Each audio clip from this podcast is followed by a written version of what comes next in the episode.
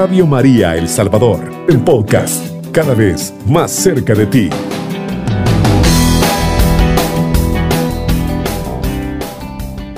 Que la paz del Señor sea con cada uno de ustedes. Hoy estamos a media semana, en día miércoles, y le damos gracias a Dios porque nos ha dejado llegar hasta este momento. La misericordia de Dios siempre está con nosotros para que le demos gracias en todo momento. Recordemos, como dicen los salmos, que los muertos no pueden alabar a Dios. Somos nosotros los vivos los que ahora le damos gloria, alabanzas y todo lo que es, ¿verdad? Las alabanzas a Cristo Jesús. Así es que mis hermanos, ha llegado el momento en ponernos en sus manos nuevamente, en el nombre del Padre, del Hijo y del Espíritu Santo. Amén. Amadísima misericordia, tú que siempre estás con nosotros en todo momento de nuestra vida Ahora queremos agradecerte de todo corazón, Señor, porque nos vas guardando la vida. Cuando tú le, te gusta el caminar de los hombres, le cuidas, lo guardas, para que te dé gloria en todo momento. Y ser testigos de ese amor, ser testigos de tu gran misericordia. Oh Señor Jesús, cuánto te amamos y queremos decirte con nuestras palabras y gestos que tú eres lo único que tenemos en nuestra vida que nos defiende en todo momento, que camina sin importar cómo esté la vida del hombre, siempre dándole la oportunidad para que nos acerquemos a ti. Gracias, Señor Jesús. Gracias también a Mamita María, Reina y Señora de todo cuanto existe. Mamita preciosa, hoy en este día también te pedimos que te quedes con nosotros en nuestro diario vivir, que nos tomes de la mano y que nos conduzcas a la casa del Padre. Gracias infinitamente, Mamita María, que así sea. Amén. Ahora, mis queridos hermanos, le damos lectura a la palabra de Dios que está tomado del Evangelio de San Mateo, del capítulo 18, del versículo 23 en adelante. Por eso sucede en el reino de los cielos lo mismo que pasó con un rey que resolvió arreglar cuentas con sus empleados.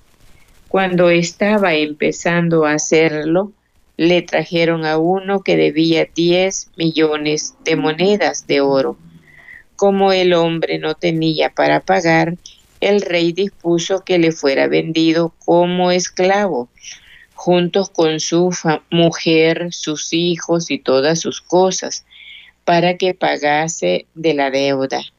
El empleado se arrojó a los pies del rey suplicándole, ten misericordia, ten paciencia conmigo y yo te pagaré todo. El rey se compadeció y no solo lo dejó libre, sino que además le perdonó la deuda. Pero apenas salió el empleado de la presencia del rey, se encontró con un compañero que le debía cien monedas. Lo agarró del cuello y casi lo ahogaba, gritándole, paga lo que me debes. El compañero se echó a sus pies y le rogaba, ten un poco de paciencia conmigo y yo te pagaré todo. Pero el otro no le aceptó, al contrario, lo mandó a la cárcel hasta que le pagara toda la deuda. Los compañeros testigos de esta escena quedaron muy molestos. Fueron a contarle todo a su patrón. Entonces el patrón lo hizo llamar y le dijo, siervo malo, todo lo que me debías te lo perdoné en cuanto me lo suplicaste. ¿No debías haberte compadecido de tu compañero como yo me compadecí de ti? Y estaba tan enojado el patrón que lo entregó a su, a su justicia hasta que pagara toda su deuda. Y Jesús terminó con estas palabras, así hará mi Padre Celestial con ustedes, si no perdonan de corazón a sus hermanos. Palabra del Señor, gloria y honor a ti, Señor Jesús. Bueno, vemos nosotros, ¿verdad?, que las ofensas que hacemos a los demás muchas veces es mayor de lo que nos hacen. Las ofensas que nos hacen los compañeros no son nada en comparación con nuestras ofensas a Dios. Y mientras Dios perdona todo, nosotros ni siquiera damos un plazo.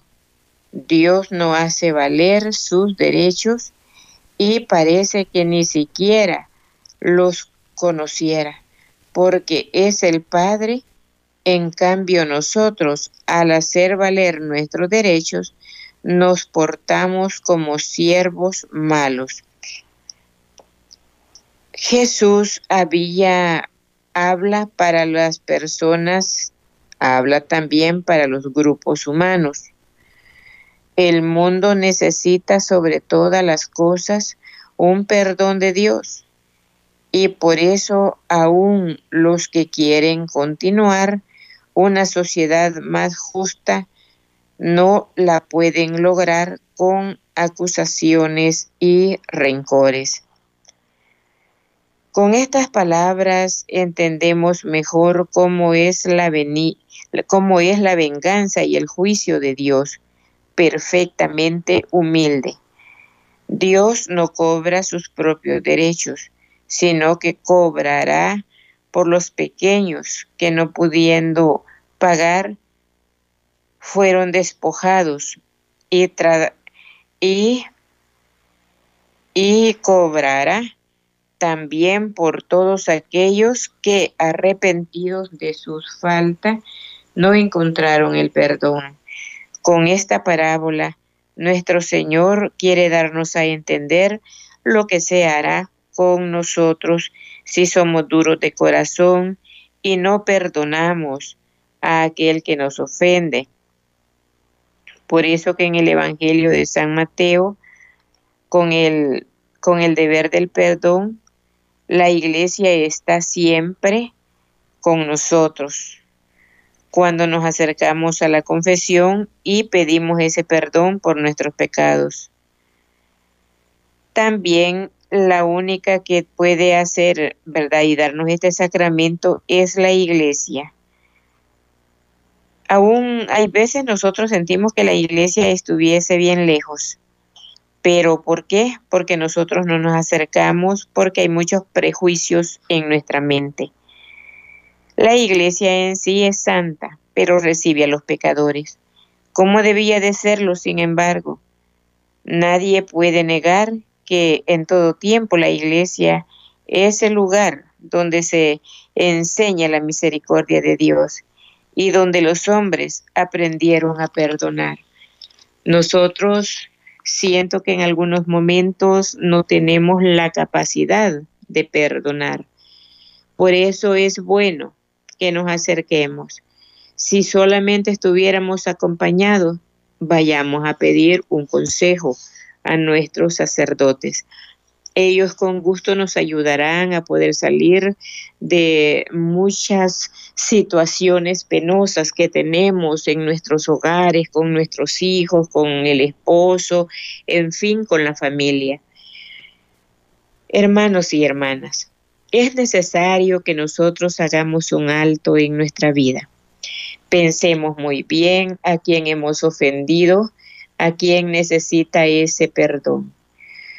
Pensemos de que un día vamos a ser juzgados ante el tribunal justísimo. Y cuando seamos juzgados en el tribunal de Dios, allí se nos van a, a, salir todas estas faltas de perdón que no tenemos. Si nosotros no somos capaces de perdonar al prójimo, entonces Dios no nos va a perdonar a nosotros y lo dice la palabra muy claramente.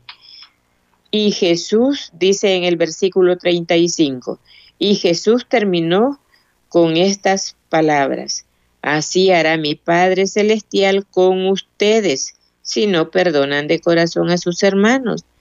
No está hablando de otra generación, habla de la nuestra porque la palabra siempre se actualiza. Por lo tanto, ahora el Señor así nos dice, eso hará mi Padre con ustedes.